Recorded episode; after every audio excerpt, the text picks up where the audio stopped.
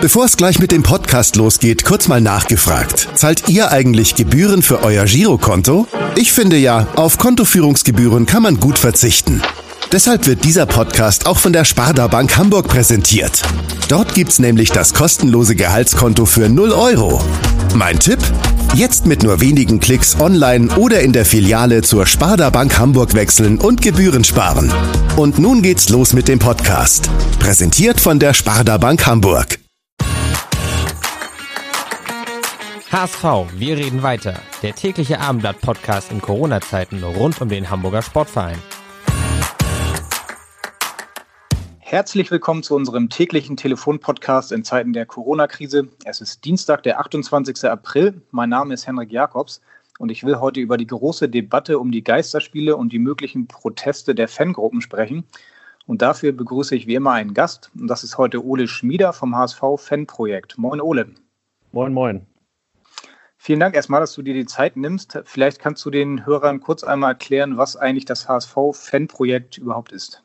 Äh, das HSV-Fanprojekt ist ein sozialpädagogisches Projekt ähm, von einem freien Träger, Jugend und Sport e.V., äh, getragen. Es äh, beschäftigt vier Sozialpädagogen in Vollzeit. Finanziert wird das Ganze äh, zur Hälfte von der Stadt Hamburg und zur anderen Hälfte von der Deutschen Fußballliga. Fanprojekte sind äh, an jedem Standort der ersten bis dritten, fast an jedem Standort der ersten bis dritten Liga vorhanden. Auch in, äh, bei vielen Viertligisten gibt es Fanprojekte, zum Beispiel beim VfB Lübeck. Ähm, unser Träger, das äh, ist auch so ist ganz interessant, hat auch noch ein anderes Fanprojekt hier in Hamburg. Das ist der St. Pauli Fanladen. Das sind also unsere Kollegen. Ja, warum auch nicht? In der Stadt mit zwei großen Vereinen kann man ja auch mal Kollege sein. Genau. Ja, äh, vier Sozialpädagogen, das heißt, du bist dann einer von denen und äh, kümmerst dich dann um alle sozialpädagogischen Themen, die dann äh, HSV-Fans betreffend? Genau. Ähm, es ist tatsächlich ganz großer Anteil klassischer sozialpädagogischer Arbeit. Ähm, ganz viel Arbeit läuft unter der Woche, ähm, ganz viel bei uns im Fanhaus. Zurzeit natürlich leider nicht. Aber ähm, es ist äh, tatsächlich Begleiten von jungen Menschen auf ihrem Weg und äh, unsere Zielgruppe sind eben Fußballfans. Ja, du hast das Fanhaus gerade angesprochen an der S-Bahn-Station Holzestraße, kennen ja viele auch vom Vorbeifahren, ja. wenn man da HSV-Fans dann äh, sieht oder auf der Straße noch nach oder vor dem Spielen. Wie findet denn aktuell der Austausch mit den HSV-Fans statt, wenn nicht dann bei euch im Fanhaus?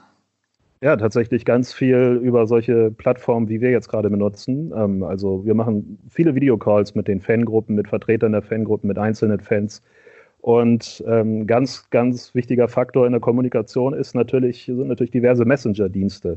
Also auf dem Diensthandy haben wir dann alle möglichen Messenger-Dienste installiert, je nachdem, was die Leute so gerne benutzen. Das haben wir vorher schon viel benutzt und das haben wir jetzt natürlich nochmal stark intensiviert.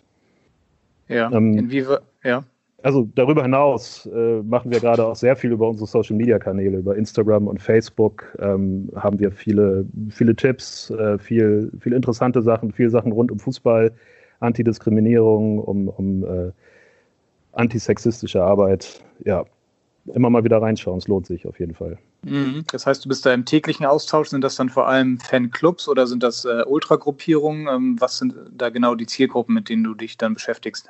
Ja, unsere, unsere äh, Hauptzielgruppe ist die aktive Fanszene. Das sind also die Ultragruppen sowie die aktiven Fangruppen, also im Prinzip alle, die sich dort unten hinterm Tor in der Nordtribüne sammeln. Ja, ja. aktuell natürlich nicht. Äh, der ja, Spielbetrieb leider. ist ja ausgesetzt und äh, auch wenn es dann wieder weitergeht, wird es erstmal keine Zuschauer geben, das ist ja schon klar. Ähm, jetzt haben sich relativ viele Fanorganisationen gerade bundesweit sehr einstimmig gegen diese Pläne der DFL ausgesprochen, gegen die Geisterspiele. Inwieweit hast du denn verfolgt, wie diese Diskussion jetzt gerade bei den, auch bei den HSV-Fans geführt wurde?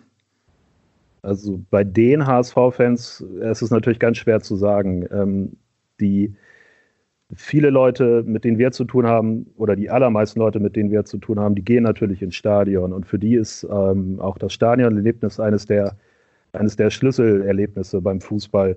Und äh, wenn das nicht mehr möglich ist, dann, dann hat natürlich auch so ein Spieltag weniger Sinn für die Leute.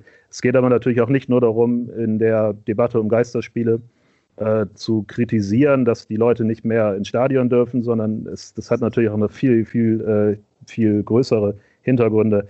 Ähm, so haben ja die, die Fanszenen, die deutschen Fanszenen gemeinsam eine Stellungnahme rausgebracht, ähm, wo dann auch nachzulesen ist, es geht darum, das ganze System Fußball in dieser Zeit einfach mal kritisch zu hinterfragen und zu fragen, warum, wenn ein Monat lang der Ball nicht rollen darf, warum dann plötzlich die Hälfte aller Clubs äh, finanziell bedroht ist. Warum ist das System eigentlich so, dass man so eine Krise nicht mit gesellschaftlicher Verantwortung oder voller gesellschaftlicher Verantwortung überstehen kann und dann zum Wohle aller des, den Spielbetrieb aussetzen kann, ohne dass man hinterher befürchten muss, dass es die Hälfte der Clubs nicht mehr gibt? Ähm, insofern sind die, ist die ablehnende Haltung gegenüber Geisterspielen eigentlich nicht, äh, nicht daraus zu erklären, dass die Leute sich um ihr Hobby betrogen fühlen. Mhm. Die DFL hat ja natürlich jetzt relativ deutlich gemacht, dass es, wenn es diese Geisterspiele nicht mehr geben wird, dann auch wahrscheinlich viele Vereine dann von der Existenz oder von der Insolvenz bedroht sind. Ähm, haben das die Fans insoweit verstanden oder ist das dann unabhängig erstmal von dem äh, Widerstand, der da jetzt auch ausgedrückt wurde? Also ich glaube, die Realität so anzuerkennen, wie sie ist, ähm, dass das System eben so ist, dass die Geisterspiele stattfinden müssen, das verstehen die Leute natürlich.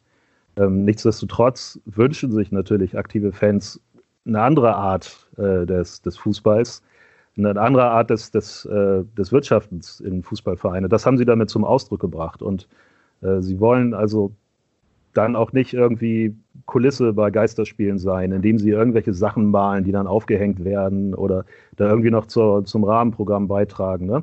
sondern dann lehnen sie halt Geisterspiele komplett ab. Und Geisterspiele komplett ablehnen heißt halt, dass man da nichts für macht. Hm, das ist mit Sicherheit auch ein Thema. Also da kannst du schon sagen, da wird es keine Faninitiativen geben, die dann vielleicht eine Choreo basteln, die man dann äh, von anderen Leuten aus dann ins Stadion bekommt. Also das ist dann wirklich die komplette Ablehn, Ablehnhaltung. Ja, also ähm, ich, will, ich will das gar nicht ausschließen, dass es nicht irgendwo in Deutschland passieren wird, aber ähm, das ist natürlich, wenn sich 30 Leute zum Choreo-Bastel treffen müssen in einer Turnhalle, ist das natürlich genauso kontraproduktiv. Man will ja gerade nicht, dass sich 30 Leute irgendwo in der Turnhalle treffen. Deswegen gibt es ja eine Kontaktsperre oder eine Kontaktminderung in Deutschland. Ähm, und auch Ultragruppen sind ja nicht so blöde, dass sie nicht begreifen, warum es diese ganzen Kontaktsperren gibt in Deutschland. Das ist denen ja auch völlig klar, den Leuten. Also nee, es, wird, es werden sich keine Leute treffen in großen Gruppen, um irgendwelche großen Aktionen zu basteln. Dann müssten die ja auch transportiert werden, dann müssten die da aufgebaut werden. Auch das birgt ja wieder die Gefahr, dass Leute sich anstecken. Mhm. Erwartest du denn in irgendeiner Form dann Protest von den HSV-Fans, wenn es dann losgeht mit Geisterspielen? Das ist ganz schwer zu sagen. Wir haben mal vorsichtig äh, vorgehorcht, aber die erzählen uns natürlich nicht alles. Ähm, Im Moment wird, glaube ich, eher gerade abgewartet, ob, ob und wann es überhaupt losgehen wird mit den Geisterspielen. Also ähm, das ist alles noch ein bisschen unklar und äh, es, ja, also ich kann es mir nicht vorstellen, dass, dass die Fanszene Deutschlands sich nicht dazu äußern werden. Aber in welcher Form sie das machen, ähm, das kann ich nicht sagen. Es kann wieder so eine Mitteilung sein, eine Pressemitteilung sein. Vielleicht wird an irgendeiner Autobahnbrücke ein Transparent hängen, ähm, vielleicht aber auch nicht. Das ist völlig, ja, das steht noch völlig in den Sternen. Mhm. Du hast gerade die Fanszenen Deutschlands angesprochen, also das ist sozusagen die, die Organisation der bundesweiten Ultragruppen, ne? das kann man glaube ich so sagen, die sich gegen die Geisterspiele ja auch ähm, über Facebook, ähm, über ihre Internetseiten klar ausgesprochen hat. Du hast gerade gesagt, dass du nicht erwartest, dass Ultras sich irgendwo in der Turnhalle treffen. Jetzt hat die Polizeigewerkschaft gesagt, wenn es zu Geisterspielen kommen sollte, dann befürchtet sie, dass sich Ultra- oder Fangruppen vor den Stadien treffen, so wie es ja beim Geisterspiel Gladbach gegen Köln vor sieben Wochen passiert ist. Befürchtest du sowas oder wie denkst du darüber? Ähm, also es ist ganz schwer natürlich jetzt zu sagen, was in drei, vier oder fünf Wochen passieren wird und ähm, auch Ultraszenen, auch die Ultraszene eines Vereins ist natürlich ein ganz heterogenes Gebilde und da sind verschiedene Gruppen und verschiedene Leute involviert.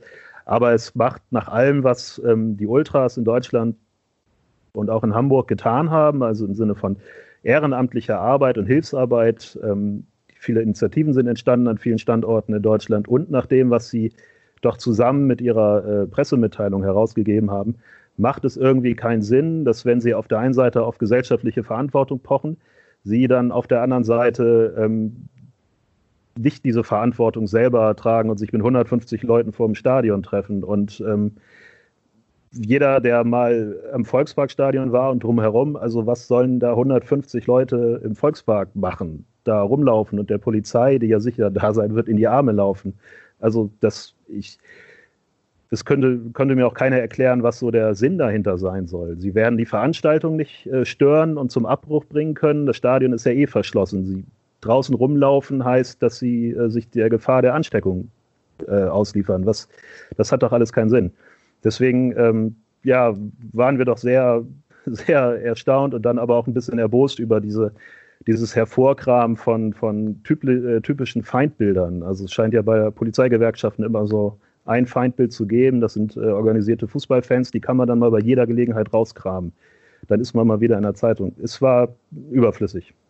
Ja, das ist wahrscheinlich die, die, das Große, was immer im Zusammenhang mit Ultras steht. Äh, die Zuschreibung, die bösen Ultras, die haben wahrscheinlich einfach ihr Label in, in diesem ja, Zusammenhang bekommen, ähm, das dich wahrscheinlich dann auch ärgert, oder?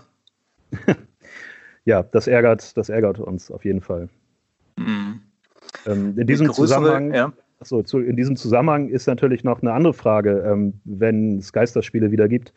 Äh, wie wird es, wie wird es dann, wie werden da die Übertragungssituationen aussehen? Wenn einer von zehn äh, äh, Sky hat, gehen da die anderen neun zu dem nach Hause und setzen sich bei ihm auf die Couch und dann beginnt das fröhliche sich gegenseitig anstecken in der Gartenlaube oder so beim Sky gucken. Das ist natürlich, also das ist eher, glaube ich, gesamtgesellschaftlich eine viel größere Zielgruppe und ein viel größeres Problem und etwas, wo, wo Fußball, Medien und Politik zusammen jetzt mal Verantwortung zeigen könnten, ähm, sehe ich, halte ich persönlich für ein, für ein viel größeres Thema, das bearbeitet werden müsste. Da gibt es viel mehr Möglichkeiten äh, und viel mehr Gefahren.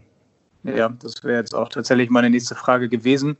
Inwieweit kannst du da als oder ihr als Fanprojekt darauf einwirken, dass sowas dann nicht passiert?